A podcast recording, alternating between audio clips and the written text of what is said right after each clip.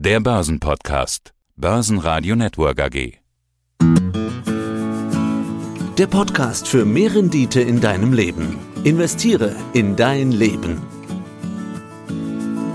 Hallo und herzlich willkommen zum Podcast Investiere in dein Leben. Unser Gast heute Dr. Cyril Zimmermann von Bellevue aus Zürich. Hallo Herr Zimmermann, guten Morgen. Guten Morgen, herzlichen Dank. Ja, und Gastgeber des Podcasts ist Wolfgang Jutz, Vermögensverwalter aus Nürnberg von Credo Vermögensmanagement. Es ist Ihr Podcast. Hallo Wolfgang, grüße dich.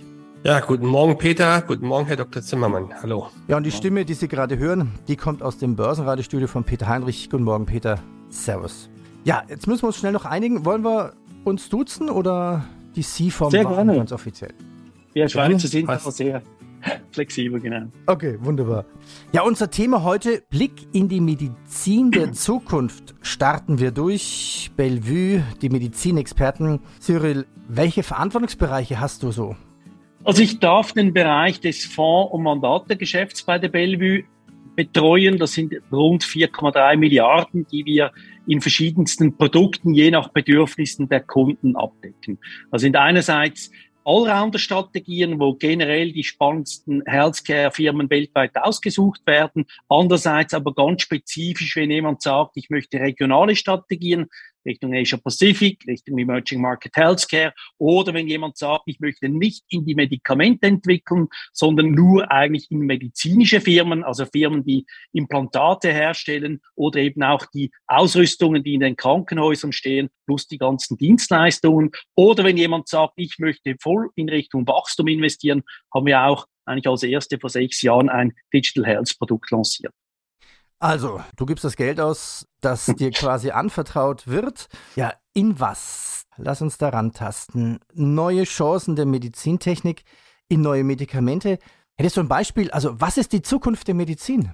Also, wenn wir uns fragen, weshalb in Medizin investieren, mal Grundsätzlich kann man sagen, Gesundheit wächst immer doppelt so stark wie das Wirtschaftswachstum. Also getrieben durch die Überalterung auf der einen Seite, auf der anderen Seite das Thema Fettleibigkeit, also Veränderung des Lebensstils und Innovation führt dazu, dass wir über die nächsten zehn Jahre fünf bis sechs Prozent Wachstum im Gesundheitsbereich haben. Und ich war kürzlich in Saudi-Arabien und gerade das Thema Veränderung des Lebensstils ist dort ganz extrem spürbar, was dazu führt, dass gerade das Thema Diabetes eben sehr, sehr spannend ist, neben der ganzen Medikamentenentwicklung. Und man kann sich vorstellen, jetzt zum Beispiel im Bereich Diabetesmanagement, dass neu eben ein Glukosemessgerät im Bauchfell angebracht wird, das man für sieben Tage hat. Firma Dexcom, die hat aber 20 Jahre Erfahrung, die, die hat alle fünf Minuten einen Datenpunkt, der über die Cloud weitergeleitet wird und neu eben seit ein paar Monaten, dass man durch das eben auch die Ausschüttungsrate von Insulin bei der Insulinpumpe steuern kann. Also ein Loop besteht, wo man wirklich möglichst gut eben das Diabetes-Thema managen kann, dass es nicht eben Probleme, Nebenprobleme gibt, wie zum Beispiel Herzversagen, Nierenversagen, Probleme mit der peripheren Durchblutung, wo dann Amputationen erfolgen, etc. Also von dem her 500 mhm. Millionen Leute haben Diabetes und dort effiziente medizinische Geräte reinzubringen, ist ein großes Thema. Eine der Strategien, in die wir auch investieren, ist ja der Healthcare Strategy Fonds. Und dabei ist mir ja aufgefallen, dass der auch sehr stark in den Schwellenländern investiert. Und nun könnte man ja denken, dass in den Schwellenländern eigentlich ja, die Leute eigentlich gesünder leben oder so, als in den entwickelten Ländern wie USA und Europa. Aber es scheint ja so zu sein, dass in den Schwellenländern das Wachstum ja besonders stark ist, oder? Ganz genau. Also wenn wir jetzt schauen, beispielsweise Indien oder China. China ist natürlich von der Überalterung her massiv. Also wir haben heute schon mehr Chinesen als Westeuropäer in einer Generation 500 Millionen Chinesen 60 plus. Irgendwann muss man ins medizinische Ersatzteillager greifen und dort sagen wir eben auch aus Nachhaltigkeitsüberlegungen eben in lokale Champions zu investieren, die die Märkte gut kennen, die die kulturellen, religiösen Rahmenbedingungen sehr gut abdecken und die eben kostengünstige Zugänge zu Medizin sicherstellen können. Ich habe dann gesehen, ihr investiert ja vor allen Dingen auch in beispielsweise in Brasilien in die große Apothekenkette oder in Indien genau. in die große Krankenhauskette.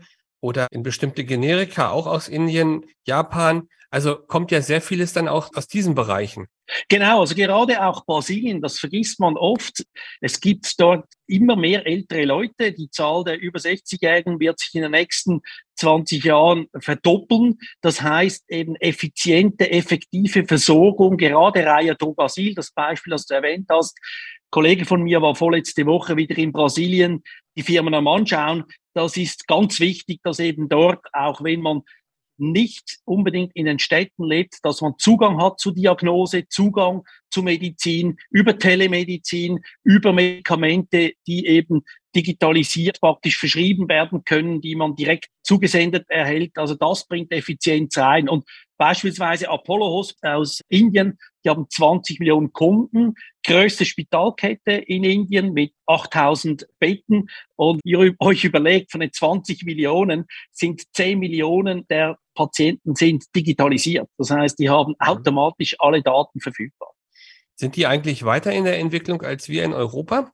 Die haben keine Legacy. Also die, die haben direkt eigentlich das Handy erhalten und von dem her geht es dort wirklich darum, gerade in Indien, junge Bevölkerung, aufstrebende Mittelklasse, man ist informiert, man möchte gerne Zugang zu guten medizinischen Dienstleistungen. Und ich bin immer wieder erstaunt, gerade in Indien, wie dort teilweise auch in den Chats gefragt wird, haben die dort in diesem Krankenhaus Robotic Surgery, wo man eben wirklich minimalinvasiv Eingriffe durchführen kann und die Hospitalisierungsraten gesenkt werden. Aber das gilt nicht für die Breite, aber mehr und mehr eben mit dem Wachsen der Mittelschichten ist das ein Thema, das dort sehr spannend ist.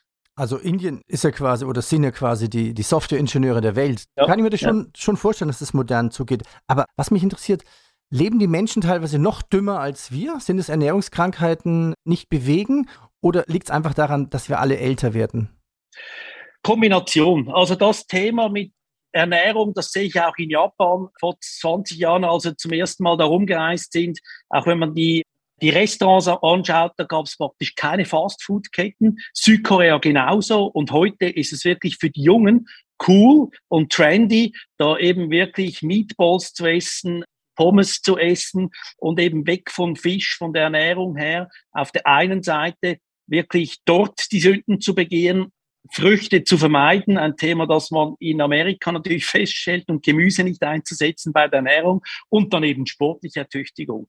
Wenn ich jetzt an Saudi-Arabien denke, klar, in Riyadh bei 40 Grad hat man nicht Lust zum Joggen, aber wenn man sich überlegt, dass in Saudi-Arabien zurzeit von den über 35-Jährigen 45 Prozent Diabetes haben, dann sieht man, in welche Richtung das geht. Und wir sehen in, in Südkorea und in China ähnliche Entwicklungen, dass die Jüngeren wirklich dort sich schlecht ernähren und zu wenig eben sportlich sich aktiv betätigen.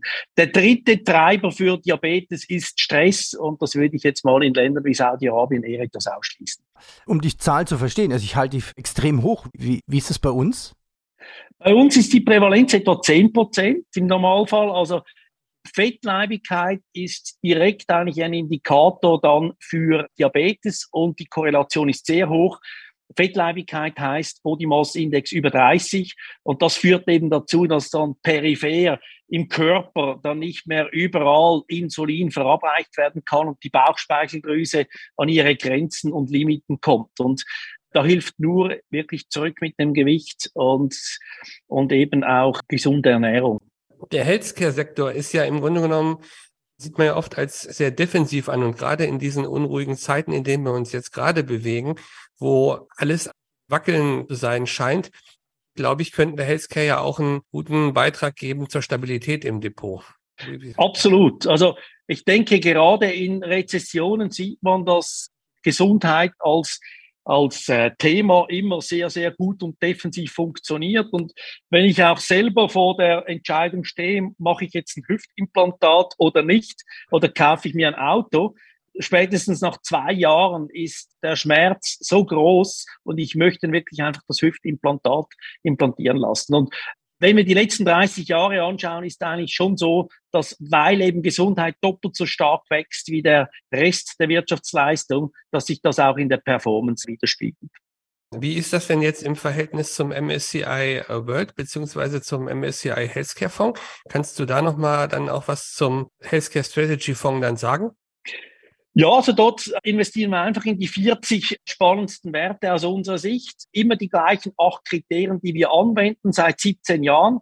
Da hat sich in der Zwischenzeit mehr als versechsfacht. Und dort geht es wirklich darum, einerseits Bauchgefühl. Wir sind 15 Analysten bei uns im Team. Das heißt, jeder schaut sich Firmen vor Ort an, kommt mit einem Bauchgefühl zurück, quantifiziert das, also Einschätzung des Managements, der Produkte-Pipeline, der operativen Risiken, der Länderrisiken. Also diese Thematik wird interessiert. Und dann auch vier genauso wichtige Kriterien. Wir schauen auf den Markt, Bewertungen. Also wir möchten eigentlich stark wachsende mittelgroße Firmen, die aber nicht zu teuer sind. Und das ist eigentlich das Konzept, dass wir eben dort halt auch wirklich in Schwellenländer investieren, in die lokalen Champions, währenddem, wenn wir den MSCI World Healthcare Index als Benchmark anschauen, also als mhm. Leitgröße, dort ist nur vier Prozent beispielsweise in Asien investiert, nur in Japan, obwohl 60 Prozent der Bevölkerung in Asien ähm, wohnt und die Asiaten tendenziell sehr fleißige Leute sind. Also das reflektiert aus unserer Sicht nicht, was wirklich fundamental abgeht und eben auch aus Nachhaltigkeitsüberlegungen reflektiert nicht beispielsweise Scharia-konform halal-basierte Medikation für die muslimische Bevölkerung in den MENA-Staaten, wie eben auch in Indonesien etc. Also das sind Themen, die wir da reinbringen, genauso wie Brasilien, Südafrika. Das sind Länder, die spannend sind aus unterschiedlichen Gründen und die eigentlich nie berücksichtigt werden im Investitionsprozess. Und es ist relativ wenig Pharma dabei, ne? Genau, also wir haben äh, auf der quantitativen Seite wirklich eine Bestrafung eigentlich von Firmen, die nicht stark wachsen. Also unsere 40 Werte im Schnitt wachsen über die nächsten drei Jahre mit etwa 16 Prozent und haben eine PEC-Bewertung von 1,0. Also das heißt, wenn wir dort das Gewinn ins Verhältnis zum KGV stellen, ist es extrem attraktiv. Also wenn wir jetzt zum Beispiel schauen, weltweit ist der MSCI World beispielsweise bei einem PEC von 2,2 und je höher, desto teurer und wir sind bei 1,0. Also sehr attraktiv von dem her für vor allem eben auch das Wachstum, das da gebildet wird. Und die Pharmafirmen im Schnitt wachsen eher mit drei bis vier Prozent. Und wir haben ja ein Wachstum von etwa 16 Prozent. Also das sind quasi alles Unternehmen mit Wachstum, die durchfinanziert sind, Ruhe reinbringen ins Depot. Was sind das für Unternehmen? Ich bitte mal ein paar Beispiele. Also Beispiel Daiichi Sankyo aus Japan, ähm, eine Pharmafirma interessanterweise, aber die jetzt beispielsweise im Bereich Brustkrebs Klammer auf, vor, vor einer guten Generation war Brustkrebs bei Frauen zu 90 Prozent das Todesurteil. Heute noch zu 12 Prozent. Und Deutsche Sankyo hat begonnen, eben auf der Basis der Zelltherapie ganz spezifische Ansätze zu bringen, wo man eben auch diese 12 Prozent angehen kann. Also von dem her sehr spannend, sehr innovativ. Wenn wir in Japan bleiben, eine Asai Intec, eine MedTech-Firma, die Katheter macht, also Leitfäden, die man praktisch benötigt, um beispielsweise eine Gefäßwandinnenstütze im Herz anzubringen, minimalinvasiv, ohne das Herz zu öffnen, um eben den Zugang über die Arterie äh, durchführen zu können und die Verrengung therapieren zu können. Und die haben beispielsweise im Bereich äh, Hirnschlag gefährdeter Patienten haben sie die Möglichkeit, in bis zu eineinhalb Millimeter breite Hirngefäße vorzudringen und zu dilatieren. Also ganz spannende Nischenplayer dort, wie eben auch spannende Firmen natürlich in der westlichen Welt äh, gegeben sind.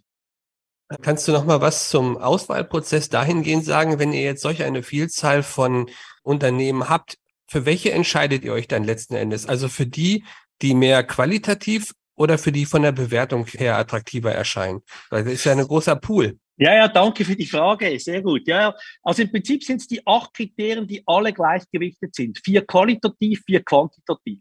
Und ganz einfach, halbjährlich schauen wir, der Prozess hat jetzt gerade gestartet, weil wir am 20. April wieder umstellen. Das heißt, rein bottom-up, die Firmen, die am meisten Punkte pro Region, wir haben vier Regionen definiert, um eben sicherzustellen, dass Emerging Markets und Japan, Ozeanien auch dazu gehört und dann werden einfach die zehn besten Werte pro Region werden eingebunden. Und man kann sich das so vorstellen, von den 15 Leuten, jeder hat eine gewisse Verantwortung.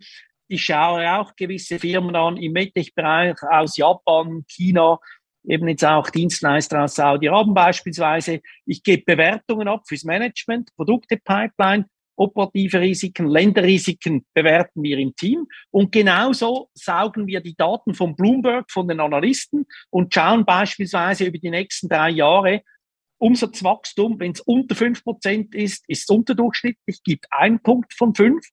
10, 5 bis 10 Prozent Umsatzwachstum zwei Punkte, 10 bis 15 drei und über 15 Prozent Umsatzwachstum über die nächsten drei Jahre vier Punkte. Also ganz einfach, aber konsequent seit, seit über 16 Jahren, genau. Du hast dann auch beim letzten Mal erzählt über die Entwicklung im Alzheimer-Bereich. Magst du da nochmal drauf eingehen? Das ist ein ganz spannender Bereich. Danke für den Hinweis. Ja, also wir haben ja eigentlich die letzten 20 Jahre kein Medikament gehabt. Alzheimer betrifft 35 Millionen Leute weltweit, wahrscheinlich die Dunkelziffer viel höher. Demenz in der Summe 50 Millionen. Und wenn wir das umrechnen, jeder dritte Kaukasier im Alter von 90 Jahren hat ein Demenzproblem. Also von dem her ganz klar ein Thema, das massiv noch wachsen wird.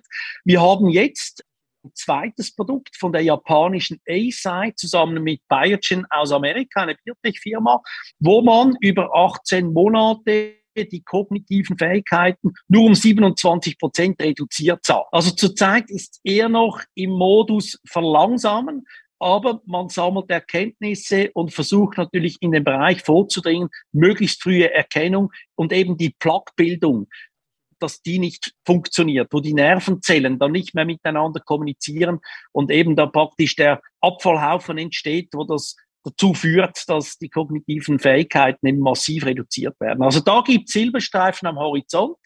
Ist noch nicht so, dass wir den durchschlagenden Erfolg haben, aber wir haben erste Schritte in die richtige Richtung. Was ist, was ist eigentlich der Unterschied zwischen Alzheimer und Demenz?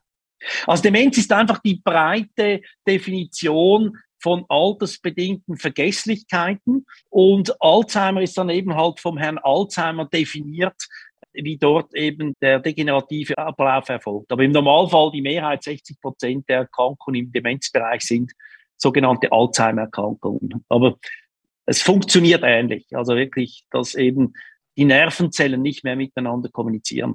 Wie groß ist eigentlich das Risiko in diesem Bio- und Medizinforschungsbereich? Wenn ich das richtig rausgehört habe, dann versucht ihr das Risiko extrem zu minimieren, also zumindest Medikamente rauszuschmeißen.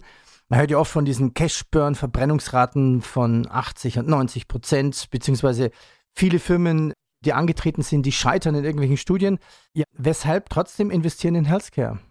Also ich muss vielleicht etwas noch differenzieren bei der Healthcare-Strategie. Dort investieren wir nur, das ist ja eigentlich ein konservativer Ansatz, dort investieren wir nur in profitable Firmen. Dort sind die Margen 30 Prozent. Dort haben wir Biotech-Firmen drin, die aber schon erfolgreich Produkte auf dem Markt lanciert haben, die eine breite Pipeline haben, wo wir eben nicht auf ein Medikament uns abstützen. Also wenn ein Medikament dort ein Problem hat in der Phase zwei oder drei der Erforschung, ist es noch kein Problem für die Firma. Klar gibt es einen Rücksetzer, aber der ist dann vielleicht mit fünf Prozent oder so vertretbar. Währenddem mit unserem Biotech-Fonds, und das gilt auch für die BB Biotech AG, dort investieren wir natürlich ganz gezielt auch in Firmen, die äh, in neuen Krankheitsgebieten kommen, die dort eben wirklich äh, Potenzial haben und wo die Burn Rate natürlich immer noch ausgeprägt ist. Also dort kann man sagen, sind vielleicht die Hälfte der Firmen äh, bis 60 Prozent sind, sind profitabel, der Rest noch nicht. Ja. Wie wird denn die Medizin der Zukunft ausschauen? Thema künstliche Intelligenz in der Medizin, kann uns das wirklich helfen? Das hilft ganz bestimmt. Und zwar, wenn ich jetzt gerade schaue, mein Onkel, der hat in seiner Karriere etwa 40.000 Darmspiegelungen durchgeführt. Und gerade wenn man dort eben Erfahrungswerte einbaut für jüngere Gastroenterologen, die noch nicht so erfahren sind, wo man eben auch die Gefäßseite abbilden kann, um dann abzuschätzen, ist jetzt da ein Verdachtsmoment da, kann ich den Polyp bei der Spiegelung direkt rausnehmen oder nicht. Dort hilft einerseits natürlich Big Data und auf der anderen Seite natürlich Unterstützung. Genau das Gleiche beim Allgemeinmediziner, der natürlich nicht mehr in der Lage ist, all die Entwicklungen abzuschätzen, dass er dort eben auch Unterstützung hat, wo man sieht, wenn jemand diese Mobilität hat, wo eben eine Multimobilität beginnen kann aufgrund der jüngsten Erkenntnisse, um dann dort eben auch im Bereich der Diagnose noch ein besseres Auge drauf zu werfen. Und dann natürlich die ganze Thematik eben auch Zelltherapie, Gentherapie, ähm, Früherkennung, das sind Möglichkeiten, wo man eben auf sowohl auf Big Data als eben auch auf künstliche Intelligenz basieren kann.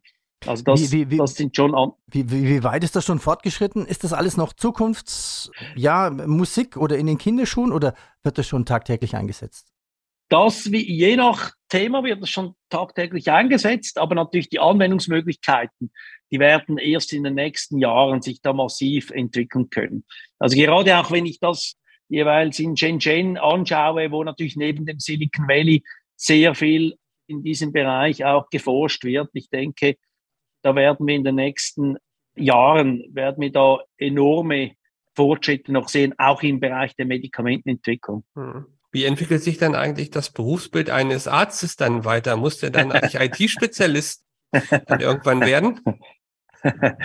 ja, also man sieht es ja schon im Bereich Robotic Surgery, den Chirurgen braucht es, der wird einfach besser unterstützt. Das Fachwissen, das kann man unterstützen auf die Plattform stellen. Aber ich denke, die Sozialkompetenz wird wie in verschiedenen anderen Berufsbildern noch ausgeprägter sein, dann auch beispielsweise bei einem Arzt. Also das sind schon die Themen, die wir so sehen. Das Problem ist einfach, dass wir natürlich Fachkräftemangel haben und eigentlich die Allgemeinmediziner in Kontinentaleuropa etwas vom Aussterben bedroht sind. Und dort gilt es eben auch durch die Ausbildungspolitik etwas den, den Finger drauf zu halten. Also ich spreche jetzt vor allem auch von Kontinentaleuropa. Mhm. Nochmal Stichpunkt Robotics. Ist es halt dann mittlerweile schon so, dass die Roboter bei den Operationen mitoperieren oder dass die im Grunde genommen bildgebend dann schon zeigen, wo dann irgendwelche Dinge dann rausgenommen werden? Oder wie muss man sich das dann vorstellen? Ja, gute Frage. Also ich sage jetzt mal klassisch Prostatakarzinom-Entfernung etc., da braucht es den Operateur, das ist der Chirurge, und der hat einfach zehnmal genaueren Zugang zum OP-Feld. Also wie ein Joystick, mit den Sensoren kann er sich bewegen und ist viel genauer im OP-Feld drin. Plus dann noch die Optik, die eben auch über einen Arm getragen wird. Also von dem her ist ganz klar eine Kombination, aber man kann immer kleinere Gewebe entfernen, die genauer entfernen und damit eben auch die Hospitalisierungsrate runtersetzen. Und die Optik ist natürlich ganz zentral, auch mit den bildgebenden Verfahren, wo man eben auch wirklich sehr viele Themen erkennen kann, aufgrund der Gefäßstruktur. Und eben zum Beispiel auch optische Biopsien. Also es, man muss heute nicht mehr eine normale Biopsie machen in verschiedensten Bereichen, sondern man kann das eben auch digital machen und dann Erfahrungsinformationen über Big Data drüberlegen und das Signifikanzniveau errechnen, um dann beispielsweise eben mhm. im, im Lungenbereich, wenn ein Tumorverdacht da ist und man sieht, das ist bestätigt, dass man direkt den Eingriff durchführen kann und nicht mehr zuerst warten muss auf den Pathologen, der gibt die Information weiter ans Krankenhaus, dort über den Facharzt, an den Hausarzt und bis man dann eine Möglichkeit hat, den bösartigen Lungentumor zu entfernen, dass da nicht drei wertvolle Monate verstreichen, sondern direkt eigentlich der Eingriff durchgeführt werden kann. Du sprachst ja vorhin von, fand ich ja fast lustig, medizinischen Ersatzteillager. Hast du auch ein Beispiel davon, von Firmen, die typische medizinische Ersatzteile anbieten? Ja, zum Beispiel eine Edwards aus Amerika, die Herzklappen herstellt. Herzklappen und zu Beginn immer offene Eingriffe durchgeführt und jetzt mehr und mehr eben, dass man auch dort die Blutbahn verwendet als Transportmöglichkeit und minimalinvasiv mit dem Katheter eigentlich die Herzklappe reparieren beziehungsweise ersetzen kann. Also das sind ganz moderne Verfahren. Das geht über die Aorta, also Mitralklappe, mittlerweile auch Triskopidalklappe, also diejenige, die dann Richtung Lunge eben das venöse oder das sauerstoffarme Blut zurückbringt. Also dort haben wir jetzt wirklich durchschlagende Erfolge. Der Markt wird sich verdreifachen in den nächsten fünf Jahren.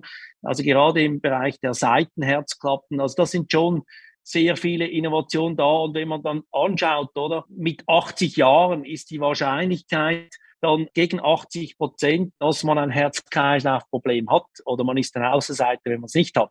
Und wenn man dann solche therapeutische Möglichkeiten hat, um eben nicht mit einem offenen Herzeingriff die Herzklappe auszuwechseln, sondern dass das minimalinvasiv geht und man nicht lange noch äh, rekonvaleszent ist, das sind natürlich wirklich äh, Errungenschaften der Medizin.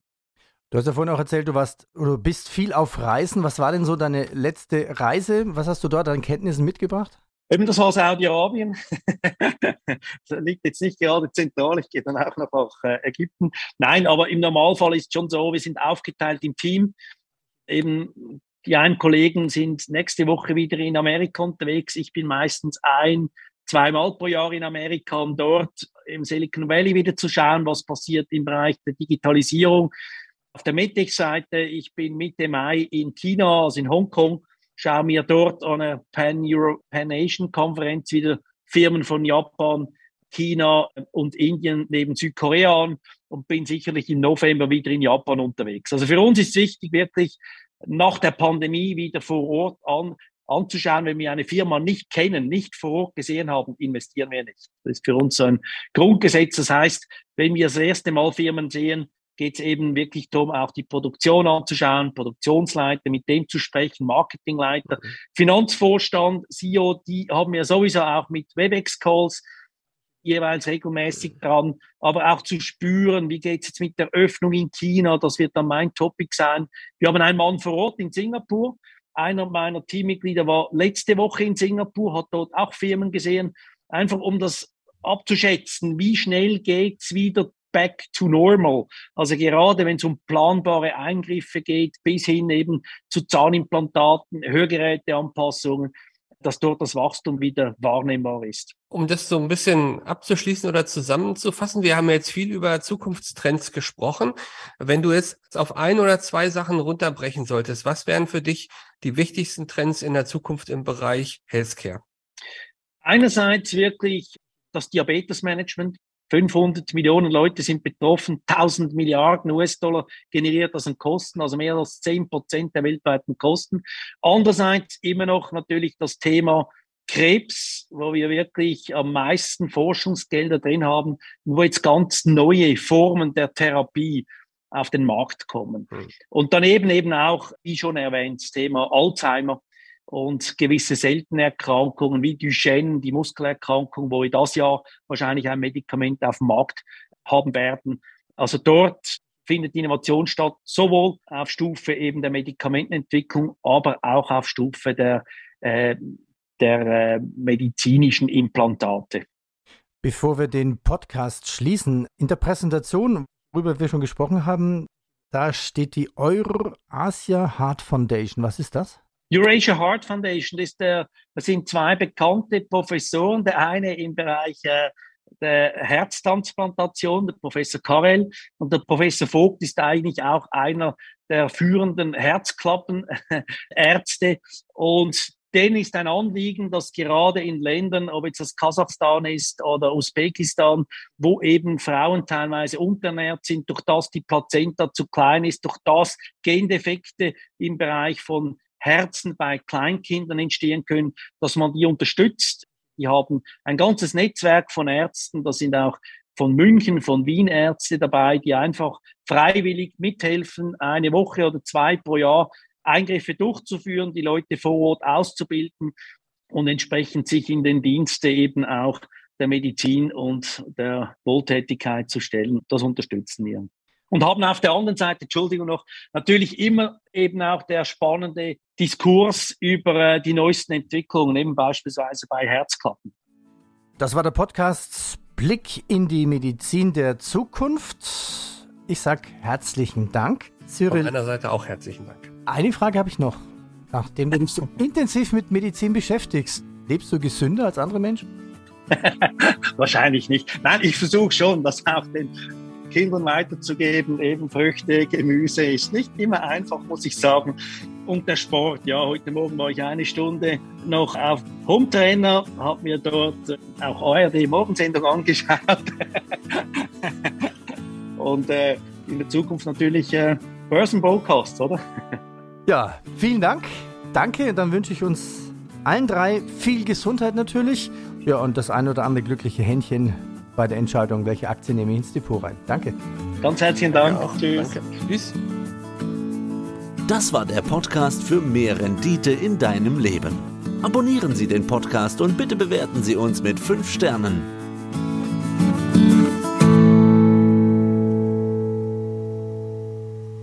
Börsenradio Network AG.